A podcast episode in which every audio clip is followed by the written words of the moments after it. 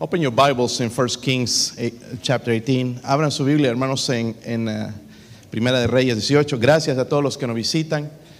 Eh, como ven, los que nos visitan, esta es una iglesia bilingüe. Tenemos un servicio en inglés, pero hoy vamos a estar todos juntos aquí. Normalmente este es el servicio en español, pero hoy están aquí. So, tengan paciencia porque apenas me cuesta hablar en, español y peor en inglés también. So, tengan un poco de paciencia y trate de poner un poquito, sacar algo y que Dios nos hable, ¿ok? Yo sé que hay muchas distracciones hoy. Eh, por favor, si pueden poner atención a la palabra de Dios, ¿ok? También recordarles, tenemos guardería 0 a 5 años. Se quieren llevar a sus niños allá para eh, cómodamente poder escuchar el servicio, ¿ok? Um, si lo tienen, hermanos. Primera de Reyes 18. First Kings 18. We're going to stand up. I'm going to read the verses in uh, Spanish. You can, uh, if you read English, we're going to read from uh, 19 to 24. I'm just going to let you know where I am in each verse, okay? Versículo 19. Si lo tienen, hermanos. Vamos a leer alternadamente. ¿Qué les parece? Yo leo el 19, ustedes el 20 y todos juntos leemos en el versículo 24. Si lo tienen, hermanos. We're going to start in verse 8 19. It says there, envía pues ahora y congrégame a todos los a todo Israel en el monte Carmelo, los 450 profetas de Baal y los 400 profetas de Acera que comen de la mesa de Jezabel. Verse 20.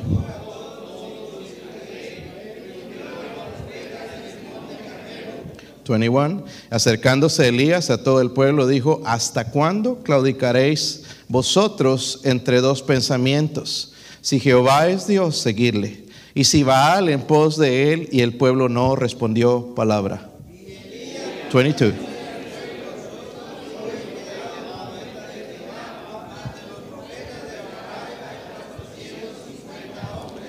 Twenty-three. Dénsenos pues dos bueyes y escojan entre ellos uno, córtenlo en pedazos, pónganlo sobre la leña, pero no pongan fuego debajo. Y yo prepararé al otro buey y lo pondré sobre la leña, y ningún fuego pondré debajo.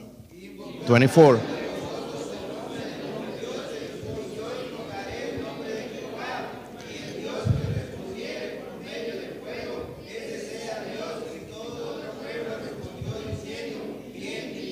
Bien dicho. Amén. Vamos a orar. Padre, gracias le damos, Señor, por su palabra. Oro, Señor, en esta mañana, Señor, que me ayude de una manera especial, Señor, a hacer bendición a alguien, Dios mío. Gracias, Señor, por esta historia tan maravillosa, Señor, que usted nos dejó grabada, Señor, para ayudarnos, para ayudarnos a crecer, Señor, para conocerle más. Oro, Padre, por sus misericordias. Derrame su espíritu en este lugar, muévase, obre. Señor, por favor, ayuda a este siervo, unja a mis hermanos aquí. Padre, y si hay alguien que no tiene seguridad de su salvación, que este día, Señor, pueda poner la fe, su confianza, arrepentirse de sus caminos y volver a Cristo. Venir a Cristo. Oro, Señor, por su ayuda, por su presencia. En el nombre de Jesucristo. Amén. Pueden sentarse. Y tenía que traerles algo de la final, si no aquí algunos se quedan locos. Y vemos aquí, hermanos, no voy a hablar de fútbol, hermanos, voy a hablar de otra cosa mejor. El apóstol Pablo comparó la vida cristiana con una carrera. ¿Cuántos sabían eso? Eh, no son malos los deportes, ¿entiendes? Bueno, más bien, algunos necesitamos hacer más deporte. Pero comparó, hermanos, la vida cristiana con una carrera. Es más, en 1 Corintios 9:24 dijo, no sabéis que los que corren en el estadio, todos a la verdad corren, pero uno solo se lleva el premio. Eso sabemos nosotros, ¿verdad? Uno solo lleva el premio. Pero miren, él dice, corred, corred de tal manera que lo obtengáis. Eso compara la vida cristiana con una carrera. En Hebreos, aunque no sabemos si Pablo escribió esta carta o no, pero cualquiera sea, sabemos que el Espíritu Santo es el autor. En Hebreos 12, 1 y 2 dice, por tanto nosotros también teniendo en derredor nuestra gran nube de testigos que nos mencionó en el capítulo 11, dice, despojémonos de todo peso y del pecado que nos asedia y corramos con paciencia la carrera que tenemos por delante, puestos los ojos en Jesús. En esta carrera tenemos que poner los ojos en Jesús. Los atletas luchan para ganar, se esfuerzan para ganar. No ganan si no luchan. Pensaríamos yo voy a ser atleta, pero no es una cuestión fácil. Necesita trabajar también. So the Apostle Paul compared Christian life uh, to a race. Uh, in fact, in, in 1 Corinthians 9:24, he said this: Know ye not that the, they which run in a race run all, but one received the prize. And we know all we need. Uh, we know that that oh, just one person or one team received the prize. And so he says, so run, run that ye may obtain. In Hebrews, we don't know if uh, Paul or somebody else uh, wrote this letter, but we know that it's inspired by the Holy Spirit. Wherefore, seeing we also are compared about with so great a cloud of witnesses. Uh, uh, the Bible in, in, in Hebrews 11 is talking about these witnesses. Let us lay aside every weight and the sin which doth so easily beset us, and let us run with patience the race that is set uh, before us looking unto Jesus, the author and finisher of our faith. And we know this athletes fight or strive to win. Uh, if they don't uh, fight or they don't strive, they never win. We know that. Hermanos, si nuestra vida es comparada con una carrera, recuerdan eso, estamos hablando, ¿verdad? Es comparada con una, ¿con una qué? Carrera. carrera. ¿En qué puesto vamos a terminar la carrera? Porque dice que uno es el que se lleva el premio, ¿verdad? Eh, dice, eh, o mejor, ¿cómo, cómo les pongo esta pregunta? ¿Nos esforzamos en esta carrera? So, uh, uh, if this is uh, this uh, life, Christian life, is compared to a race, we saw that. So, are we are we striving? Are we uh, fighting? Uh, are we in this race? We should do it, right? Because it's for eternal benefit. Sabemos también, hermanos, que la razón por la cual Jesús vino fue para salvarnos del infierno. ¿Cuántos creen eso? Jesús vino a salvarnos del infierno. Él es el único salvador. No hay más salvador que Jesús. María no puede salvar, esta iglesia no puede salvar, ninguna denominación puede salvar. El único que puede salvar es Jesucristo. Vivimos en un mundo, hermanos, de tinieblas. Pero Jesús dijo, yo soy la luz del mundo. El que me sigue no andará en tinieblas, sino que tendrá luz de vida. Él no solo, hermanos, nos salvó para sacarnos del infierno, pero el Señor nos salvó también para que vivamos para Él. En 2 de Corintios 5, 15 dice, y, y por todos murió. Glorioso eso, ¿verdad? Por todos murió, para que los que viven ya no vivan para sí, sino para aquel que murió y resucitó por ellos. Lastimosamente no es lo que estamos haciendo. Muy pocos, quizás nadie, vivimos para Dios. Pero lo que quiere es, hermanos, que, que vivamos para Dios. Y yo creo, hermanos, la razón por qué no vivimos para Dios es que nos falta el fuego de Dios. So let me say this in English. The reason why Jesus came is it was to save people from hell. Hell is a real place. But Jesus, only Jesus can save. Not Mary, not a, a denomination, not, not your works. Only Jesus can save your soul. So we live in this world of darkness. We know that. We can see it every day. But he said in John 8 12, I am the light of the world. He that follow me uh, shall not walk in darkness, but shall have the light of life. He, so he not only save us to take us out from hell, but he has a purpose with us.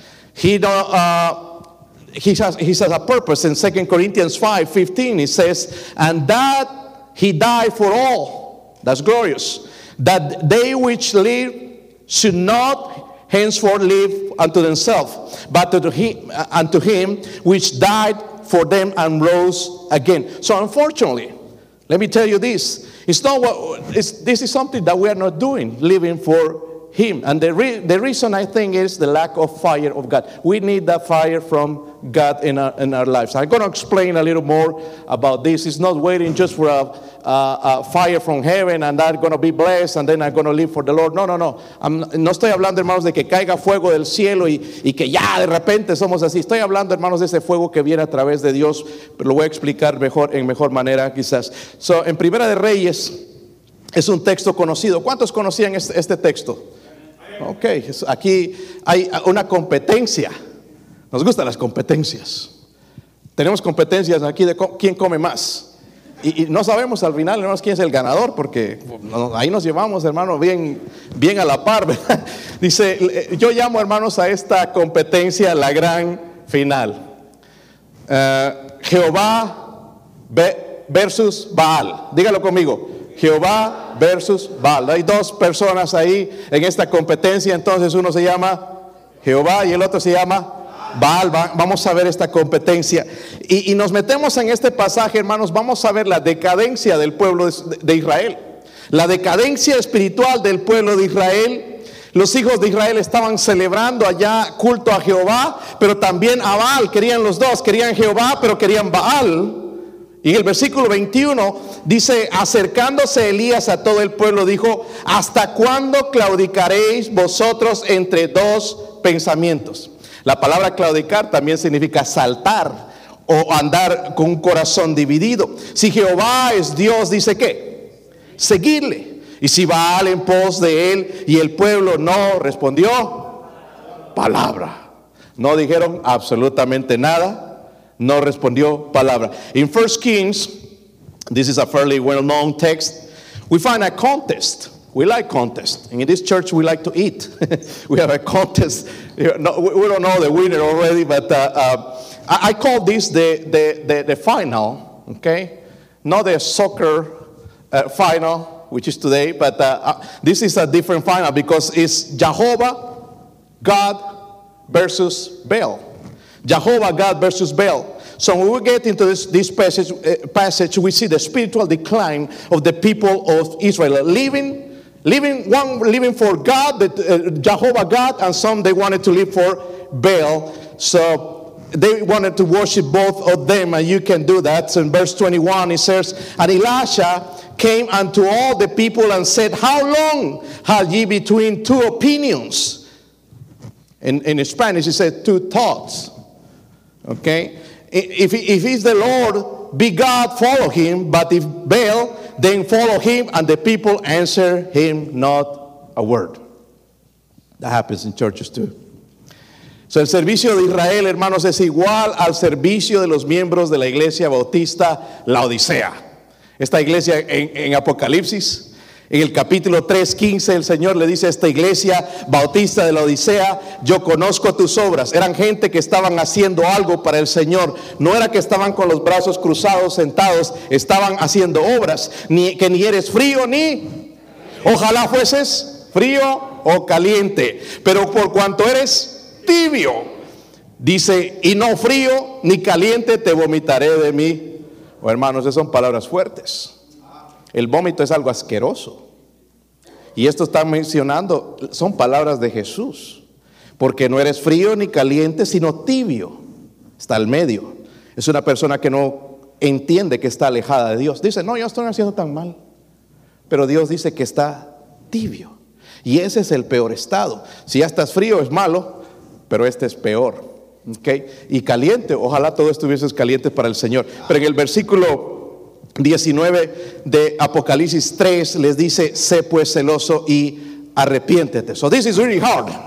You know, the service, the service of Israel is equal to the service of member of Laodicean Baptist Church in Revelations 3 when uh, the Lord Jesus says to this church, I know thy works. It's not people that is sitting down in the church and not doing anything. It's people that is working. And I know thy works, that thou art neither cold or, or nor hot. I will thou wert cold or hot. So then, because thou art lukewarm and neither cold nor hot, I will spew thee out of my mouth. Those are strong words and they come from our Lord. See how bad it is. It's one thing to be cold and one thing to be hot, but another one to be lukewarm. And this is the worst part in the church, I guess. But in verse 19, the Lord say, tells to this church, be zealous and, and, and therefore and repent because it's a sin. It's a lack of fire with God. Muchos de nosotros, hermanos, todavía no nos hemos dado cuenta de que estamos viviendo en una batalla espiritual. ¿Sabían eso? Nos olvidamos cada día. Es una guerra espiritual contra el reino de Dios y el reino de Satanás. En realidad Baal, hermanos, representa a Satanás. ¿Ok?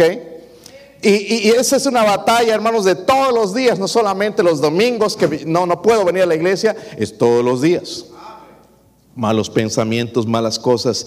Es una batalla incluso con nuestra carne. Y nosotros estamos batallando entre dos pensamientos. A ver, ¿a cuál vamos a dedicar nuestro corazón? So many of us have not yet realized that uh, we are in a spiritual war. We are in a spiritual war. Every day, every time we're in the spiritual war uh, between the kingdom of God and the kingdom of Satan. In fact, Baal can represent uh, Satan, and we are battling sometimes with, with two thoughts to see which one are we going to dedicate our hearts to. You know? So, vemos aquí entonces, hermanos, las características de esa contienda se comparan con nuestra vida espiritual. So we see the characteristic of this contest. We're going to have a contest here. Okay? Uh, we shall compare to our spiritual life. Vamos a tener un, un, un ¿qué dije? Una, no una contienda, sino una competencia. ¿Qué les parece? Hombres contra mujeres. ¿Quién ganará? No. Let's see this first.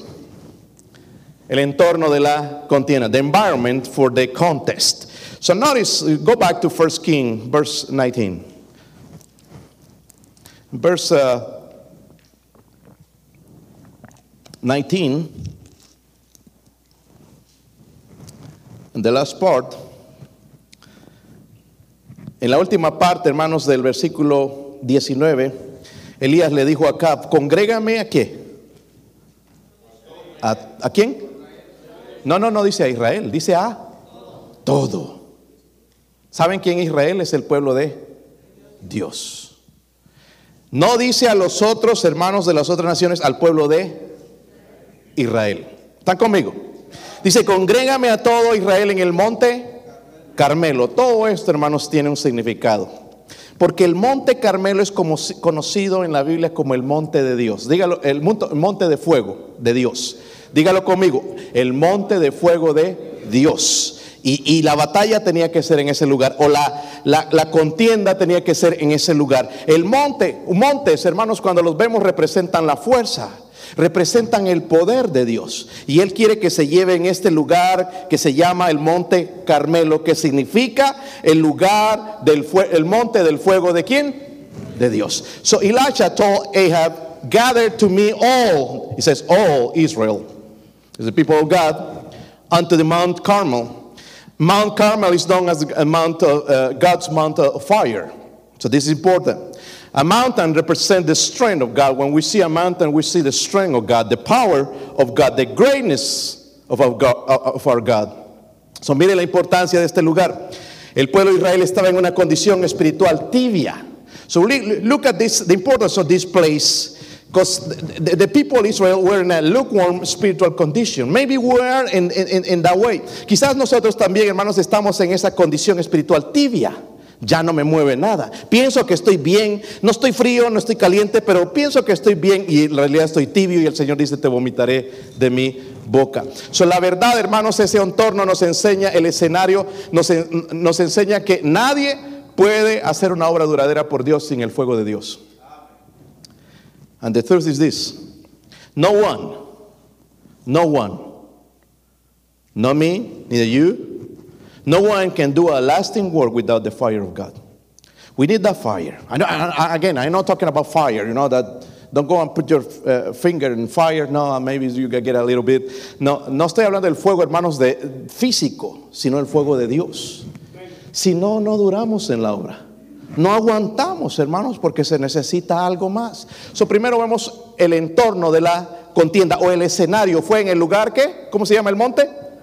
Monte Carmelo, que significa el fuego de la iglesia, hermanos, debería ser ese monte, fuego de Dios, ¿verdad? So we see the environment for the contest is the Mount, Mount Carmel. Okay, that, we see that the, the God's um, Mount of fire we, we, we can uh, represent the church with that. You know, we need the fire of God in the church also. Number two, verse 21, versículo 21, hermanos. Si lo tienen. Acercándose Elías a todo el pueblo, dijo: Haz, ¿hasta cuándo claudicaréis vosotros entre dos pensamientos? Si Jehová es Dios, ¿qué? Seguidle.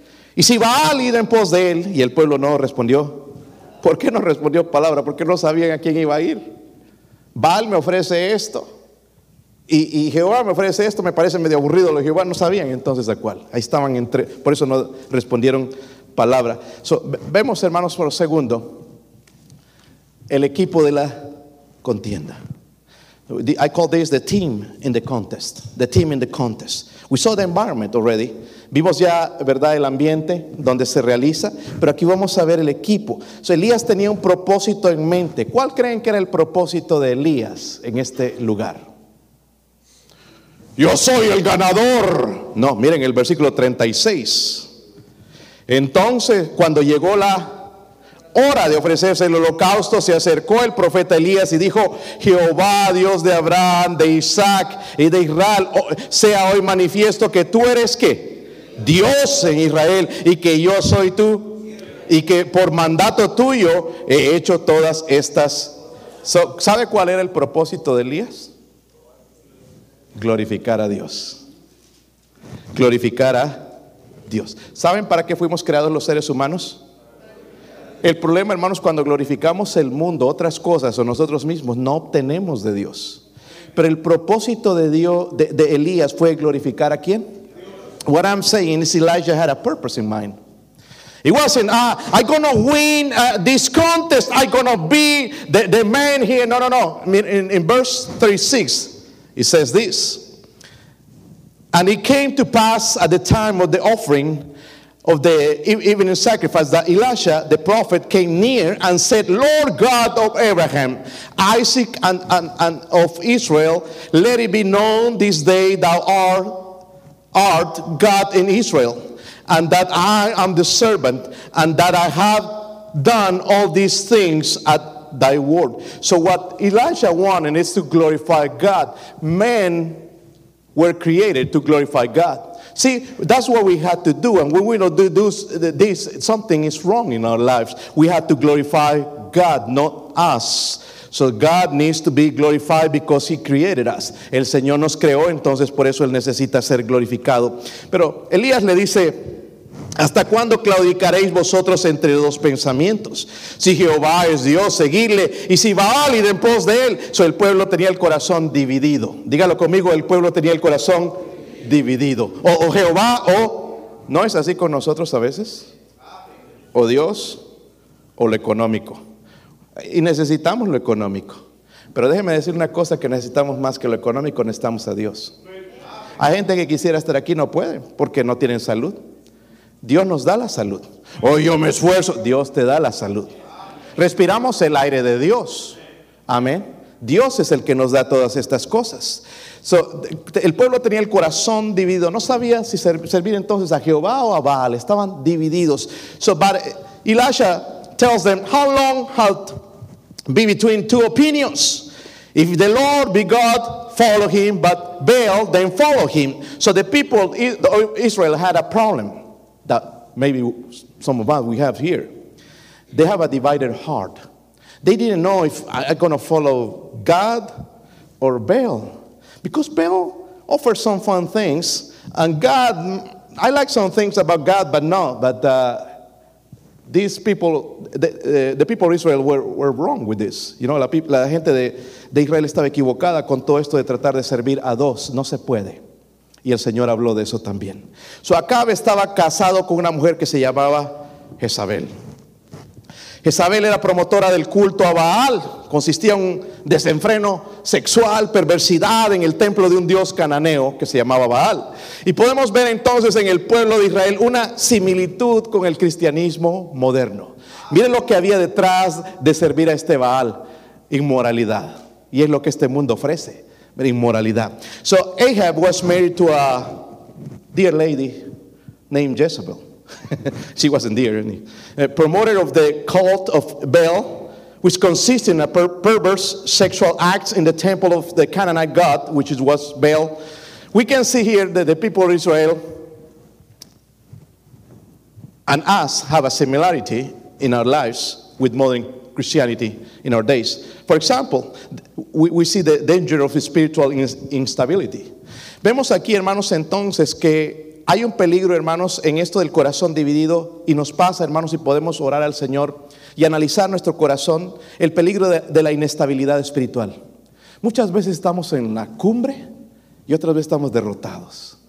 En la cumbre ya no nos conocen quiénes somos, somos como termómetro, ¿verdad? Ahora que está frío, frío, caliente, caliente. Si bu- buenos amigos, eh, eh, amigos que aman al Señor, estoy sirviendo al Señor. Si son mundanos, voy a ir con los mundanos. Y no, hay una inestabilidad. So, the first danger is the danger of spiritual in- instability.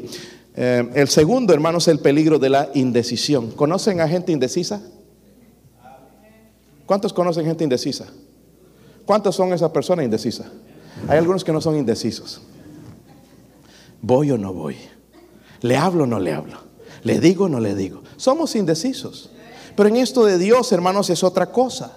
So we see also the, the danger of indecision. You know, we have, we, we, we have to decide who we're gonna, we're gonna serve. Los hijos de Israel, hermanos, no respondieron, dice palabra. ¿Por qué?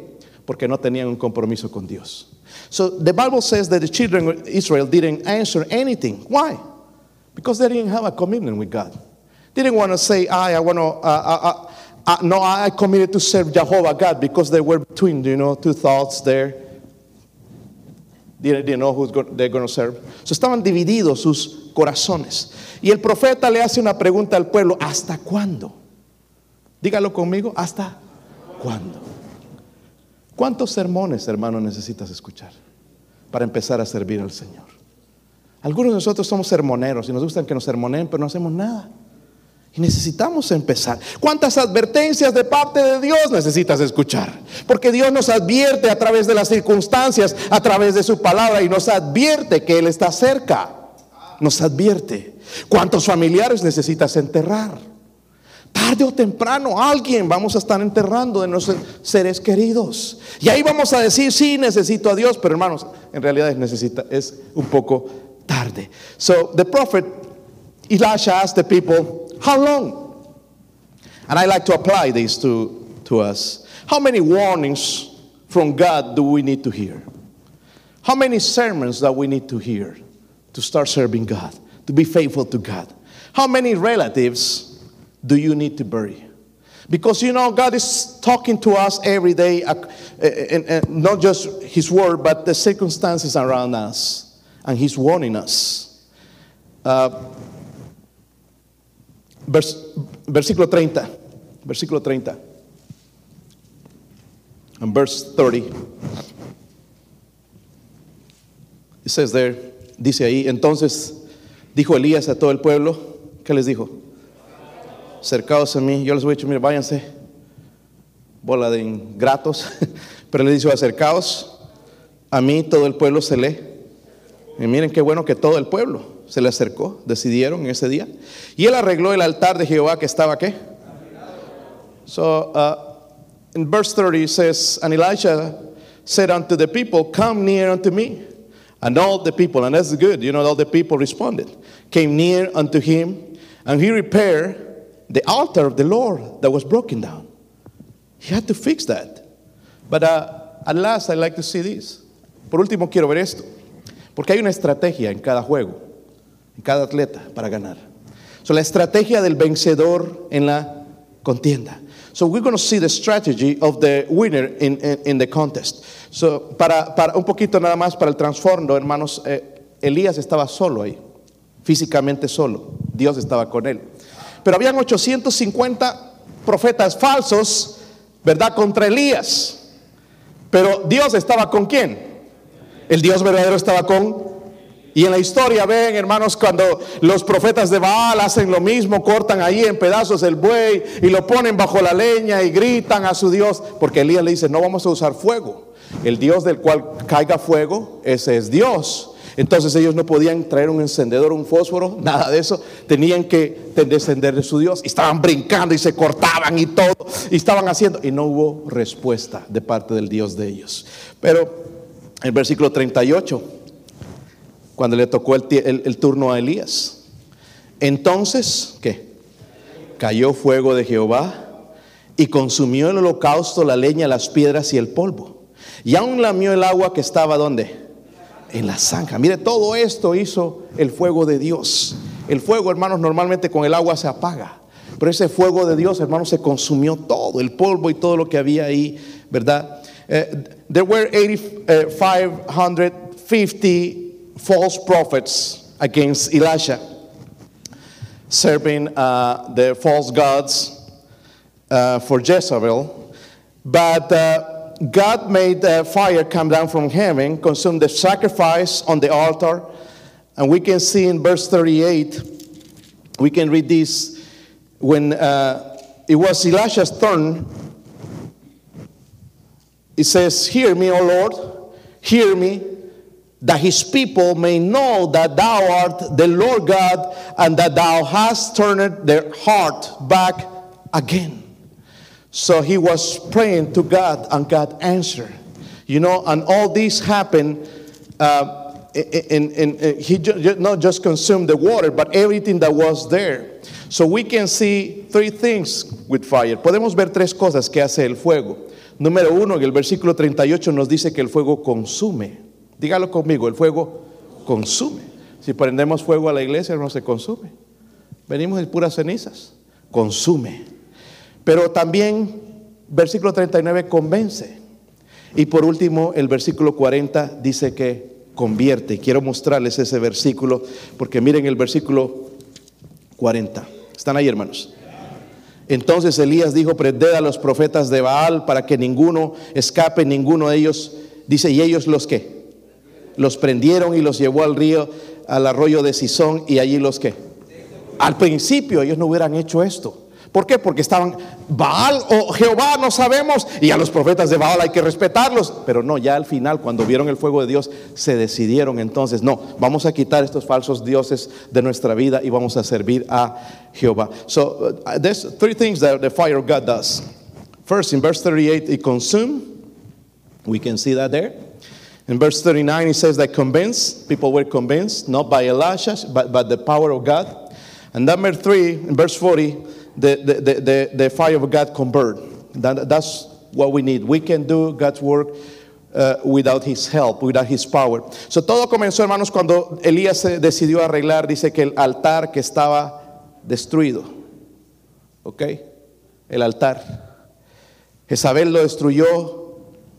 Y hermanos, ahí los, los, los, el pueblo de Israel pudo haberlo arreglado, pero no lo hicieron. No les importó, siguieron ahí divididos, pero nadie lo arregló. So, eh, all started, the blessing started when Elisha decided to fix the altar of God. The altar of God that Jezebel destroyed. But see, for me, this is interesting because the people of God didn't know or didn't, they never took time to fix that altar. So, primero, Elías buscó revivir algo que una vez fue el altar. El Señor le dice a la iglesia tibia de la Odisea: sé pues celoso y arrepiéntete. Diga conmigo estas palabras. Eso es lo que le dice a la iglesia tibia. Sé pues celoso, en fuego. Si tú vas a tener un ministerio en la iglesia, vas a enseñar, vas a venir en fuego. No decirle a tus estudiantes, ay, ando quebrado, ya no sé ni qué voy a hacer. Nosotros les traemos esperanza. Nosotros les traemos fuerza. Nosotros tenemos que venir con el fuego de Dios. La estemos pasando negras, Dios sigue con nosotros. Y dice, sé pues celoso y Mira, aunque la estemos pasando mal, Dios les está diciendo, sé pues celoso, y luego dice, arrepiéntete. Eso es un pecado. So Elijah, Elisha saw that to revive something that once was, that altar. The Lord tells the lukewarm Laodicean church, I don't know if we're Baptist, I said Baptist before, but be zealous, therefore, and repent. Zealous, have that fire to serve God. If we're going to teach, if we're going to uh, visitation, we have that, that. You have to have that in our hearts to impact people. How in the world are we going to be there without not, uh, believing what we preach? We had to have it. So, el altar, hermanos, era el lugar donde se presentaban sacrificios a Dios. Altar significa lugar de encuentro. Dígalo conmigo, se llama lugar de encuentro. ¿Encuentro con quién? Con Dios. Tienes un lugar de encuentro con Dios. No es la iglesia, un encuentro personal. ¿Será esa la razón porque vamos al trabajo enojados, preocupados, deprimidos? ¿Qué va a pasar? Él está en control. Si yo tengo un encuentro con Dios, mi, mi, día va a cambiar. Va a ser mejor. Porque la Biblia dice que no hay nada imposible para Dios. Nada imposible. So the altar was the place where sacrifices were presented to God. An altar means, means this meeting place. So, how's your meeting with God every day? How in the world are we going to serve God if we don't have a meeting? If an altar is broke, you know, the TV is our altar or something else, or cell phone or a, or a social media. If that's our altar, we're bad, bad shape. You know? So we need to fix that altar to have our time with God, our encounter with God. Eh, ¿Sabe, hermanos, por qué andamos desanimados? Porque nuestro encuentro con Dios es mediocre. Y por eso que necesitamos muchos mensajes casi todos los días. Encuéntrate con Dios todos los días, varias veces al día, y tú no vas a necesitar otras cosas. Tú vas a estar bien. Uh, so, el altar representa entonces el encuentro con Dios. So, do you know where we're discouraged sometimes? Well, not sometimes, some, just months, sometimes. We shouldn't be that way. I know there are hard times in our life. The problem is the encounter with God. We need to look for God every day. You know, sometimes I go to complain to God things that are going around me, but I like to talk with Him as a friend because He listens. I need an encounter with God every day. So, a veces, hermanos, voy al Señor ahí para encontrarme. En vez de quejarme a los hermanos, voy a quejarme a Dios. En vez de quejarme de mi esposa, instead of complaining about my wife or somebody else, I go to complain with God. And God does the rest. But we need to have that. We need to find a place. We, we need to uh, fix that altar that, that, that, that is broken. So Elías presentó al ganador de la contienda. ¿Quién fue? ¿Quién fue el ganador? Dios, hermanos, Dios no pierde. En cada partido, en cada eh, competencia que hay en, la tierra, uno pierde y termina eh, enojado o llorando o amargado, pero con Dios no se pierde.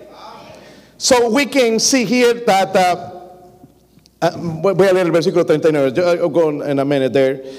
Eh, presentó al ganador, miren el versículo 39.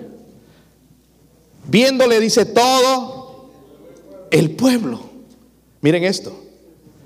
Las iglesias tratamos de forzar a la gente, pero esto lo hizo Dios. El pueblo se postró y dijeron, Jehová es Dios, Jehová es Dios. Aquellos que no decían palabra, aquellos que no se atrevían a hacer, decir amén, aquellos que no se atrevían a meterse en un ministerio decían, Jehová es Dios, Jehová es Dios, Jehová es el ganador. No Baal. Elijah introduced the winner of the contest. And guess who is the winner? Who? Jehovah God, right? Amen. The teams here, you know, there's always somebody is going to win, one is going to beat another team. But with God, we're always winners. We're conquerors, is that what the Bible says with, with, with Jesus? So, verse 39, he says, And when all the people saw it, they fell on, on, on, on, on their faces.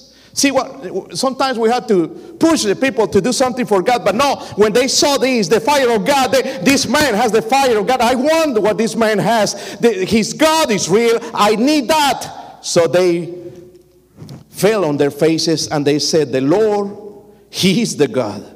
The Lord, He is the God. I don't know about you, but I need that fire. Yo no sé usted, pero yo necesito ese fuego en mi vida. Hermano, ¿no está cansado de la mediocridad en su vida? De venir un día, hacer un servicio bien, otro no, es así, o no vengo. Una mediocridad. Necesitamos ese fuego. Todo el tiempo, hermanos. Si las cosas van bien, van mal, si nos espera un buen año, un mal año, en fuego por Dios. Pero eso tiene que venir de Dios. Y no va a haber Dios, no va a haber fuego, hermanos, si no tenemos un altar donde nos comunicamos con Dios, donde vamos cada día a decirle, Señor, Señor, ah, te necesito. We need the fire of God every day. If not, we're going to quit. But that, that time, that fire comes when we don't have an altar with God, when I have encounter with God every day. And I go every day to God and I say, My God, God, I need you today. I can do anything without your help. We need God. Necesitamos a Dios. el consejo de Dios para nosotros. Vamos a terminar, ¿qué les parece? Ya están con hambre algunos. We're going to look James 4, verse 8. Eh, Santiago capítulo 4, hermanos. Aquí nos está diciendo, mi esposa va a tocar algo en la invitación. Es el consejo de Dios a usted y a mí. This is God's advice to you and me today. I don't know how's your life with God. You know better than anybody. But this is God's advice to me and to you.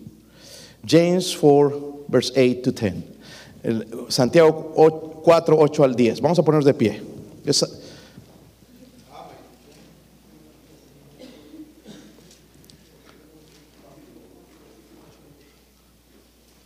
Cuando lo tengan, digan amén.